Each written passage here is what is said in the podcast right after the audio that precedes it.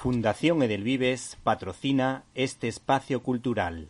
Hola amigos y oyentes, oyentes y amigos de Directo a las Estrellas. En esta ocasión desde el canal de iVox Cine Libertad, al que nos gustaría que te suscribieras o nos apoyases económicamente si es posible por tu parte, te recomendamos El Callejón de las Almas Perdidas. En esta temporada son varios los directores que se están atreviendo a adaptar míticas producciones de cine clásico como Steven Spielberg con West Side Story o el cineasta mexicano Guillermo del Toro con El Callejón de las Almas Perdidas. A este cineasta lo recordamos por haber ganado el Oscar por La forma del agua, por la ideológica El laberinto del fauno y por la muy buena adaptación del cómic de Mike Miñola Hellboy, ese demonio con los cuernos recortados que porta un rosario en sus manos para enfrentarse contra el mal y no caer en tentación. Este realizador coge el toro por los cuernos, nunca mejor dicho, haciendo un remake del Callejón de las Almas Perdidas, una cinta de Edmund Goldwyn protagonizada por Joan Blondell y Tyrone Power, padre de Romina, e esposa a su vez del cantante albano, en 1947, aunque nuestras abuelas lo pronunciaban tal y como lo leían, es decir, tirone pover, pues la segunda lengua en esa época era el francés y el aprendizaje de una segunda lengua no llegaba a todo el mundo y no todo el mundo podía acceder. El caso es que el director hispanoamericano adapta la novela de homónimo título de William Lindsay Resham, dividiéndola en dos etapas bien diferenciadas. En la primera de ellas vemos cómo un misterioso individuo ataviado con la vestimenta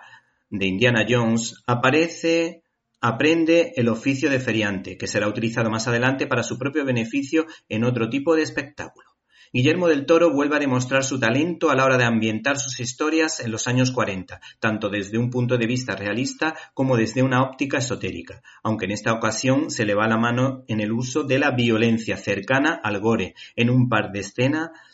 en un par de escenas claramente desagradables.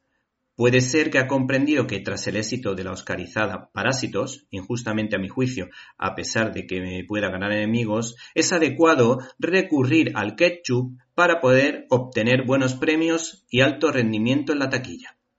El director, por otra parte, logra envolverte en todas y cada una de las escenas con una fotografía inmejorable y con la magnífica actuación de Bradley Cooper, una auténtica estrella que se juega su carrera con un personaje ambiguo y antipático. La actriz Kate Blanchett y Tony Collette le dan buenas réplicas en un thriller que mantiene la intriga hasta el final, aunque es ciertamente previsible. El film invita a la reflexión sobre esos individuos que recurren a introducirse en el alma de las personas para aprovecharse de sus miserias con técnicas poco éticas y gracias, por otro lado, a un mal uso de su formación religiosa. La película, dentro de su oscuridad, deja ver cierta luz en el personaje del actor David Strathairn, que entiende que su don debe usarse para hacer el bien, así como el del personaje de Ronin Mara, una gran actriz, una actriz de gran belleza que inspira ternura, a la que su moral le impide traspasar ciertos límites. En este largometraje el valor de la lealtad queda patente en dos gigantes buenazos como el forzudo y el guardaespaldas que aparecen en esta producción por no desvelar los detalles. Por otra parte, Guillermo del Toro no deja lugar a la duda de su posicionamiento, pues transmite que el que comete un delito debe cumplir su correspondiente pena, aunque expresado de un modo cinematográfico. Como dato interesante, esta producción da a entender